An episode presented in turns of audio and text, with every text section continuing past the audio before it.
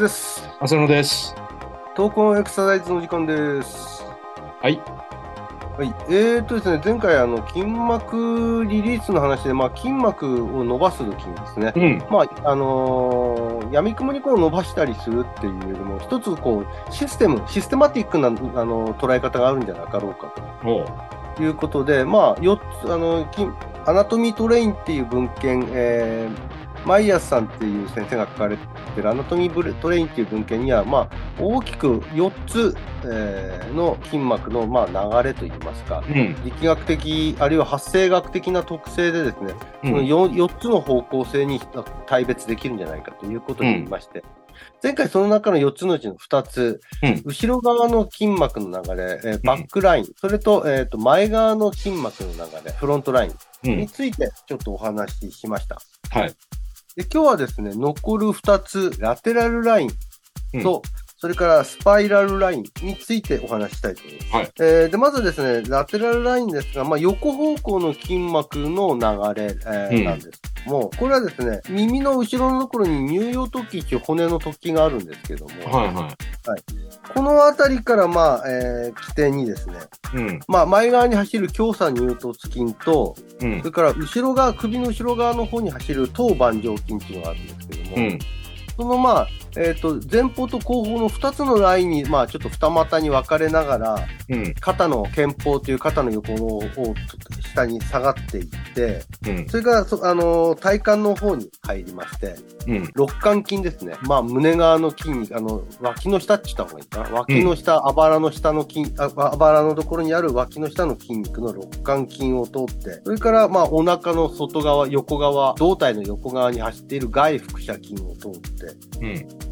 で、骨盤の横側の方にある、まあ、大腿筋膜腸筋、え股関節のところですね、またいでいる、えー大腿筋膜腸筋。うん。そこを通って、長径靭帯という、まあ、太ももの横側にある、あの、触ればゴリッとした太いバンドがありますけれども、そはの大長径靭帯を通って、い。長径靭帯ね。ね、長径靭帯を通って、それから今度膝を通って、膝の下にある腓腹筋、えごめんなさい、腓骨筋ですね。うん腓骨。筋、えー超腓骨筋と単腓骨筋という2種類ありますけども、まあ、ちょうどその膝の横に、外側にグリッとした骨ありますよね。骨頭なんですけども、まあ、うん。この辺りを通って、えーすねの横側を通って、えー外くるぶし。はい。を通って、外くるぶしから足の裏につながる。まあ、ああの、腓骨筋がそうなってるんでね、うん。腓骨筋の流れに沿って、外くるぶしから足の裏側、測定まで行くという、まあ、その横側の流れです。うん。で、この、えっ、と、ラテラルラインの中に生じる問題としてはですね、うん。首こりや肩こり、まあ、ちょうど首の横を取っていくんで、どうしてもその肩こり、首こりでよくこう、トントンと拳で叩くような場所、あのラインにまあ位置してると思うんですよね。うん。でそういったそのあの首の問題、首こりや肩こりの問題と、それからもう一つちょっとですね、特徴的なのは、呼吸に関わる筋肉。をはい取ってる、えー呼吸筋ですね。うんまあ、特に、あのー肋間筋なんかそうだったんですうんそのあたりを取っていくんで、まあ、呼吸の浅さだとか、疲れやすさだとか、そういったところにもちょっとか関わっているような捉え方がされています。うん。そういう意味で言うと、その胸郭運動に関わったりしてるのが、ちょっとその胸郭っていうところですね。胸郭に関わったりしてるのが、まあ一つ特徴的なのかなっていうことと、うん。とあとは足首の痛みだとかにも関わってくるかもしれないですね。ちょうど外くるぶしのところが通るんで。はいまあ、この学派の人たちとしてはそういう捉え方をしてる。ラテラルライン上にある問題。で、それは外側の痛いところだけの問題じゃなくて、そこから離れているところにも問題の起点部分があるんじゃないかとかという捉え。だから、痛いところだけのストレッチやマッサージだけではなくて、外側全体のシステムとして、システマティックに外側全体の筋膜を伸ばすというようなアプローチが必要になる。そういった捉え方ですね。うん。口で言うと分かりづらいですけど、例えば体側屈、体を横に側屈させるストレッチ。あれなんかはそれに該当しますね。うん。ただこれもですね、適当にこう体横に倒してると、うんまあ、なんかあのー腰の運動的なところで終わったり、腕の、下手すると腕を横に振ってっただけで終わっちゃうところがありますけども、うん。そのラテラルライン全体を伸ばすような意識を持ったそ体側屈ストレッチなのかっていうと、ちょっとち変わってくるんだとは思うんですよ。そうですね。だから前、うん前に体操で、うちらの作った体操で、頭の後ろか横に手を当てて、それで側屈するっていうのは、ちょうどそのラテラルラインをストレッチする形のような感じしますよね。そうですね。その時に、ラテラルラインを強く意識するんであれば、うん足をきちんと止めなきゃダメですね。うん。例えば、今言った特質で、あのー倒してる側の反対側の方が浮き上がっちゃってたら、これはちょっとラテラルライン伸ばしにはならない。ならないですよね。あと、それから、まあ、できればですね、骨盤も、えーしっかりと安定させて、体が横に倒れていく方が伸びていくんじゃないかなと。骨盤をこうシフトするだけで側屈になりますからね、形上。うんうんそう。だからそういったその意識づけは変わると思うんですよ。ラテラルラインっていうのも。作るにあたって代償動作みたいな感じで話しましたよね。えうん。えラテラルラインを意識すると、その代償動作も抑えきれ、抑えていけれるのかなと思う。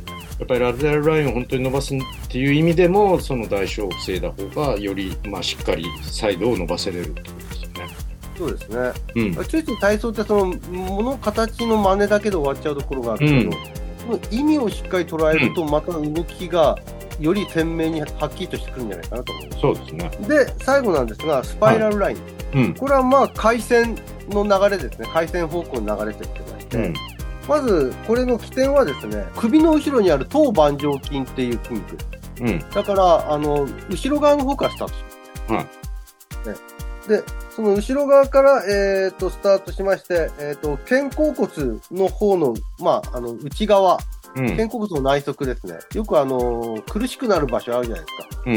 東洋医学で肩壁とかってよく言うような、あの、あの、首の後ろから、あの、反対側の方の肩甲骨の内が内側を取っていく。うん。例えば右側の首の後ろの付け根からずーっと左側の肩甲骨の内側の方を通っていって、それから今度背中から前側の方に回っていきます。あえーその肩甲骨から今度脇の下を通って、先ほども出てきましたけど、外腹斜筋。あ。うん。で、そそれからさらにもうちょっと深部にある内腹斜筋。うん。これらのラインを通って、反対側のですね、今の言った肩甲骨の方の、また反対側の方の大腿部、えー腰側の方に行くと。うん。ちょっと分かりづらいですけども、最初首からスタートしましたよね。うん。そっち側のにまた戻ってきます。一回だから、胴体のあたりで一回一回りしてる。うん。それから、その反対側の方の大腿部。だからちょうど最初にスタートした首側の方の大腿部の方に戻ってきます。うん。で、その、えっ、と、首側の方の大腿部の大腿筋膜腸筋。それから、その下の長径靭帯。うん。えーそれから前脛骨。これ前側に回ってきますね。うんここからあの前のすね側の方に回って、前脛骨筋から前脛骨筋の、えー、とラインに沿ってずーっと足首まで行って、えーそこからあの内くるぶし側の方から、えー測定の方に入って、まあ、内くるぶしよりももうちょっと足の甲の部分に流れてから測定の方に入っていくちょうど親指側の方に行ってから、ちょっとあの口で説明するとしづらいですけど、イメージはまずね、回線してるっていうことを分かってほしいです。はい。で、そのねじれてるところが、まあ、あの、頭の後ろから回って、背中を、反対の背中を回ってって、それから反対側の、えっ、と、お腹の側の方に出てって、反対側の足側に出てって、足の前側に下がってって、測定に下がるっていう感じ。うん。まあ、これ左右どちらも存在しますね、もちろん。今言ったものと逆の方向でも同じことが起きてるね。大雑把に言うと、右から回って、左に回りながら、また右に戻っていって終わるってことですそういう感じですね。うん。その中にまたひねりがあるという。そう、右からスタートしてっていくときに、左側の方の肩甲骨から回っていくんで、まずそこに一回ひねりありますね。うん。ひねりで、その、あの、肩甲骨から前側の、えっ、と、胸側に回って、またそこから反対側の方のこ腰筋肉で二ひねうん。り、うん。で下がっていくっていう感。じ。ちょうど二つのひねりがある感じね、でさらに、大腿部で、こう、また内側にひねらさっていそう、前側の方にだんだんとずれてく。うんくるからね。。右側には変わりないけどね。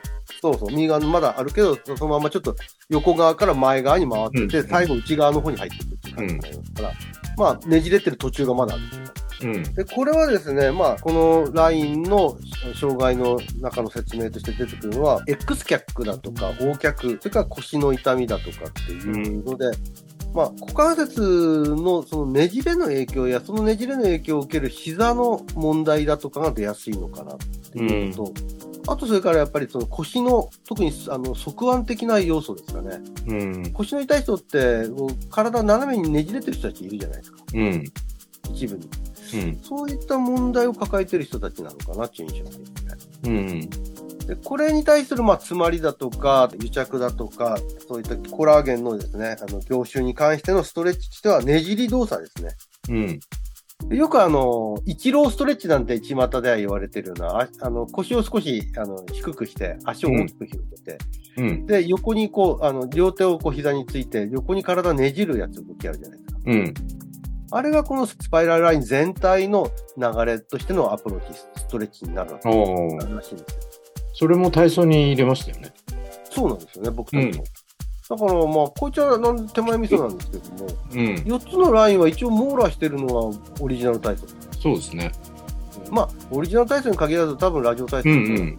まあ大体ね、あの、2回やってはくるけど。ただやっぱりここで意識してもらいたいのは、うんラテラルラインっていうのはその先ほど言ったように頭の後ろ側から始まってっても反対あの同じ側の二回りぐらいして同じ側の方のすねの内側に入っていくんでそれだけの長い経路があるからここをしっかりと伸ばすっていうことは例えば一郎ストレッチ一つとってもしっかりと下半身固定させなきゃならないってあいうのはあスパイラルラインね。えうん。ラテラルラインって言ってた。あごめんなさいあのスパイラルラインを意識するんであれば、うんえっ、としっかりと足をあの一郎ストレッチなんかに代表されるようなやつでやれば、しっかりこう下半身を固定させてあのねじっていくっていう。うんうん。よくありがちなのは、ねじりながら足が一緒にこう内側に閉じていっちゃったり。閉じていっちゃうとね。うん。あとそれからですね、ねじりながら横に体がシフトしてるのが。ああ、はい。あの、ねじれてるというよりも横倒し、側屈してってるっていう。うん。これはちょっとまたラテラルラインそのもののですね、うん。あのタイアプローチにはなってないんじゃないかうんうん。なるほど。と、まあ、そんな感じで、うんとりあえずはですね、4つのアナトミーラインをですね、うん。説明しましたけど、これについてもうちょっとですね、じゃあ具体的なストレッチの代表的なものはちらちらっと説明しましたけど、うん。もうちょっとその、解剖学的な意味だとか、うん。それから具体的なストレッチの方法だとかをもうちょっと説明したいなと思う。そうですね。それぞれを一つ一つ説明するとえらく時間かかるんで、まあ、まず外観として4つがあるっていうことと、はいはいまあ全体的な流れをちょっと示したんですけど、実はもっと発生学的な意味もあるようで、おおなるほど。深いんですよね、中身は実際は。うんうんそ。れを先ほどから言ってる、その、マイヤー先生が書いたアナトミーラインっていう、あ、ごめんなさい、アナトミートレインっていう本の中で書かれてることをちょっと紹介しながらですね、はい。次回以降、また説明したいと思います。わかりました。ということで、はい。お願いしま。ますたよろしくお願いします。はい。